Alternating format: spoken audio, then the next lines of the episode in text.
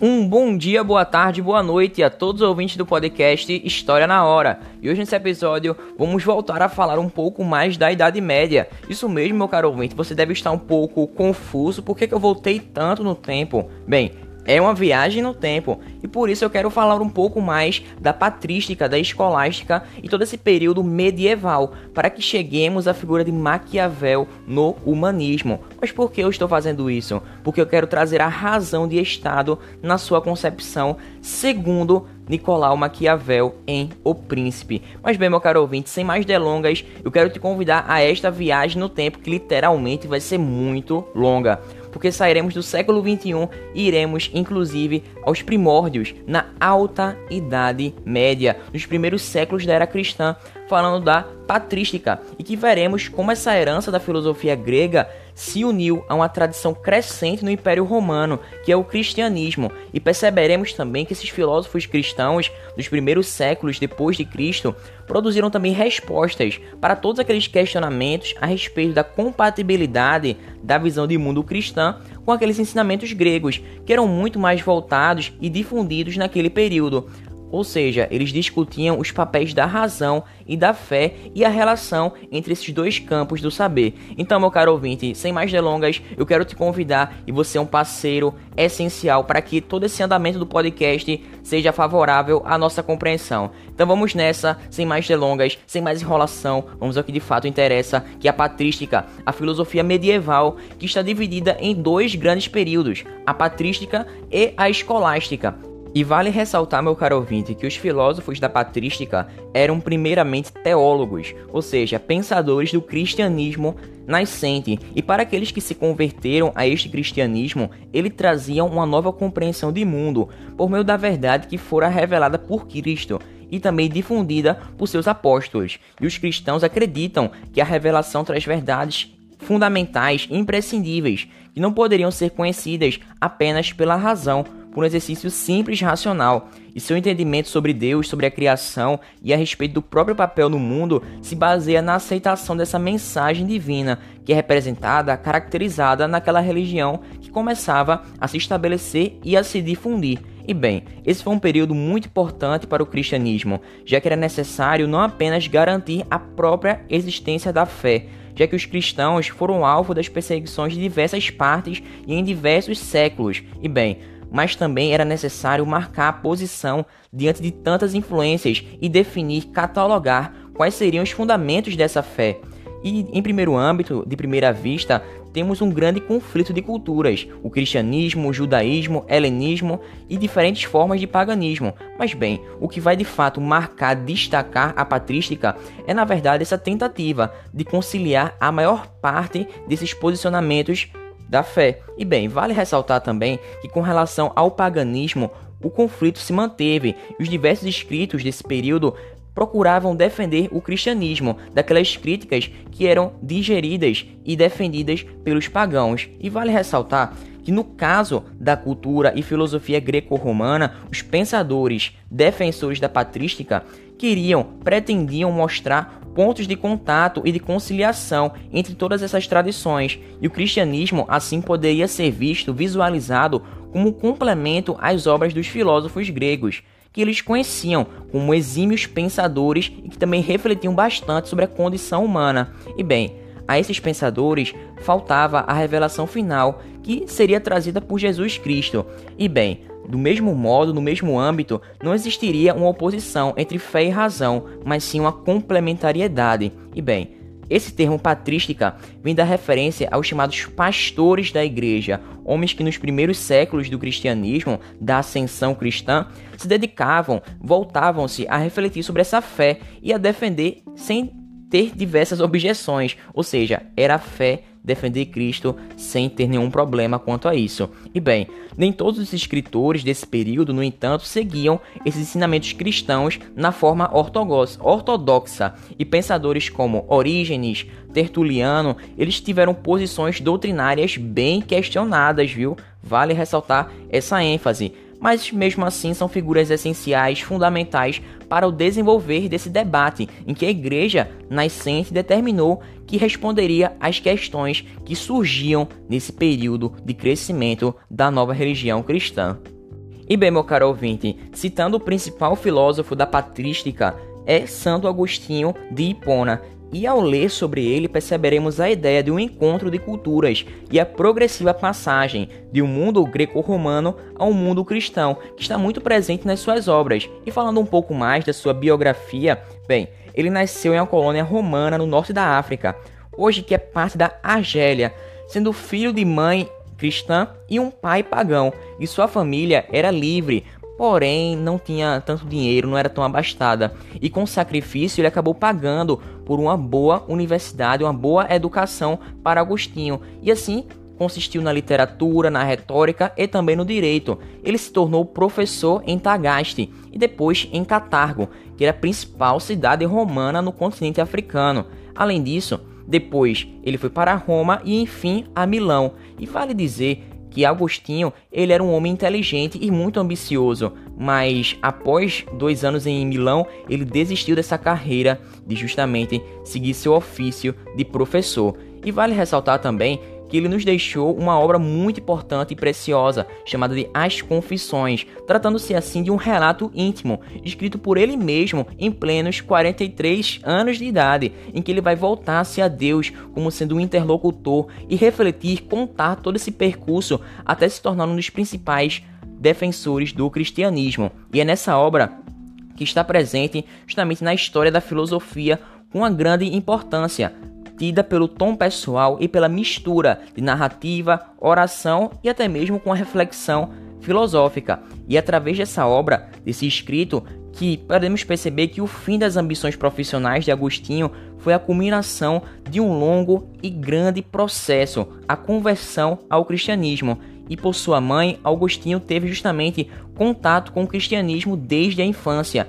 e também havia na juventude se interessado, despertou aquele interesse maior pela leitura da Bíblia. Mas foi somente em Milão que Agostinho conheceu aquele que seria essencial para todo esse processo de conversão, que é justamente o bispo Ambrósio. E bem, meu caro ouvinte, Ambrósio era um homem extremamente culto e inteligente, que mostrou uma face que era desconhecida por Agostinho, e essa face era do cristianismo, e através do uso do bispo, que fazia da filosofia grega, da qual era um exímio conhecedor, para explicar justamente essas diferenças, essas dificuldades técnicas do cristianismo, e ali de interpretar certas passagens bíblicas através de alegorias, ou seja, entender de maneira não literal facilitou bastante a compreensão e a conversão de Agostinho para a nova religião e ele acabou se convencendo de que o cristianismo era mais sofisticado do que parecia e do que ele imaginava. E bem, mas para Agostinho, essa conversão não foi um processo simples,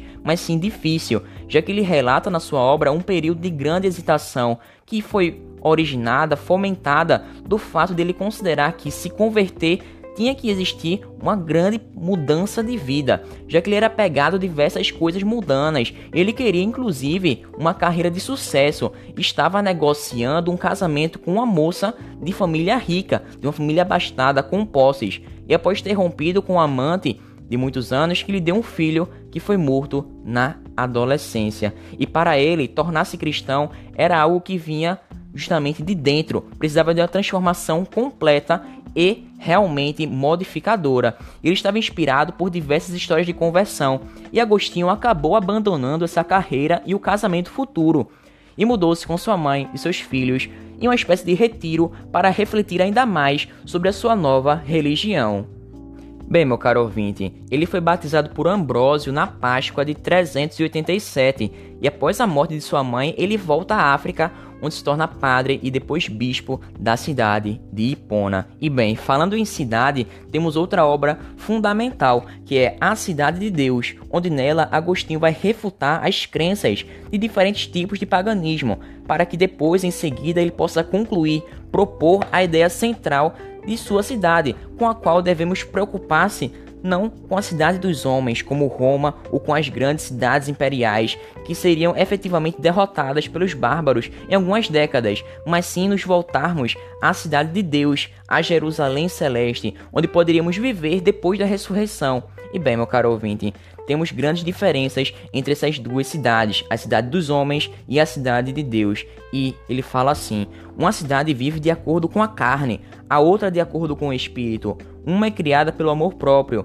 e a outra pelo amor de Deus. Uma glorifica a si mesma e a outra recebe a glória de Deus. Uma está predestinada a unir-se ao diabo na punição final, que a destruirá como cidade. A outra está predestinada a reinar com Deus para todo sempre. Isso segundo a interpretação de Anthony Kenny na obra Uma Nova História da Filosofia Ocidental. E bem, meu caro ouvinte, podemos perceber que a verdadeira história da humanidade não é a história de conquistas militares e transformações políticas, mas sim voltada à salvação trazida por Deus. Isso na concepção de Agostinho de Hipona. E bem, Voltando novamente a essa ideia, a lógica deste filósofo, ele foi responsável por efetuar pela primeira vez uma verdadeira união, a junção da tradição grega com um novo pensamento cristão. Ele fez se utilizando da filosofia platônica. E bem, Segundo a interpretação de Danilo Marcondes, na obra Iniciação à História da Filosofia, ele fala assim: os filósofos gregos eram vistos em grande parte, principalmente figuras como Sócrates, Platão e alguns estoicos como precursores do cristianismo por sua sabedoria e virtude, não tendo sido cristãos de fato, apenas por terem vivido antes da vinda de Cristo. Ou seja, esse conhecimento, esse saber que Agostinho tinha da filosofia de Platão foi intermediado pelos filósofos chamados neoplatônicos, que eram pensadores da antiguidade tardia que desenvolveram seus próprios sistemas, sendo influenciados, por exemplo, por Platão. E Agostinho teve contato, teve justamente essa proximidade com esse tipo de platonismo, por meio de escritores latinos, como Cícero, e também por intermédio do ciclo mais ortodoxo da igreja, que passou a frequentar em Milão. E bem, essa influência platônica sobre o pensamento de Agostinho é mais clara ainda mais em dois pontos principais: a distinção, a diferenciação entre o reino sensível e o inteligível, e também na teoria da iluminação.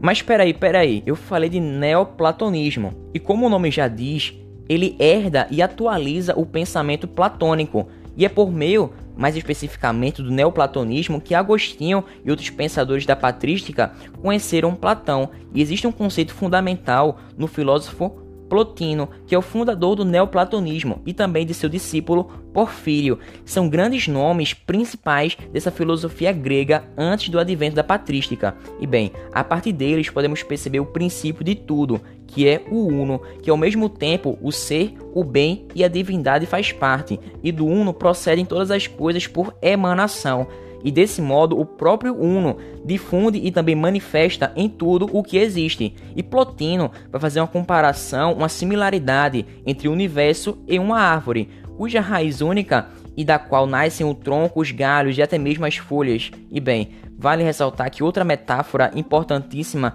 é que Uno seria uma luz, cujo foco luminoso vai se difundir, se espalhar por todo o espaço, diminuindo progressivamente até chegar à sua emanação. E aí podemos perceber o quanto que esse neoplatonismo esteve presente na filosofia de Agostinho de Hipona. E bem, como podemos perceber, em uma de suas partes, na interpretação de Armand Maurer, na obra Western Philosophy, bem, ele traz uma análise um pouco mais aprofundada de todo esse processo de influência e da presença da filosofia grega nos, nas obras de Agostinho. E ele fala assim: Além do mundo dos sentidos, existe um reino espiritual e eterno da verdade, que é o objeto da mente humana e o objetivo de todos os esforços humanos.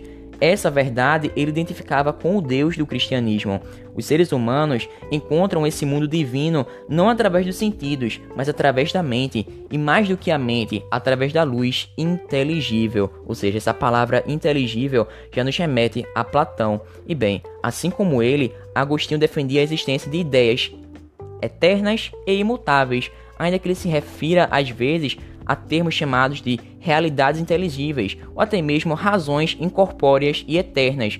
E ele considera que elas existiam na mente divina, mas é importante levarmos em consideração que todo esse destaque, essa ênfase, não pode estar na separação entre o sensível e inteligível, mas sim na possibilidade de interação entre eles, já que a realidade física participa do mundo inteligível, ainda que seja uma cópia imperfeita.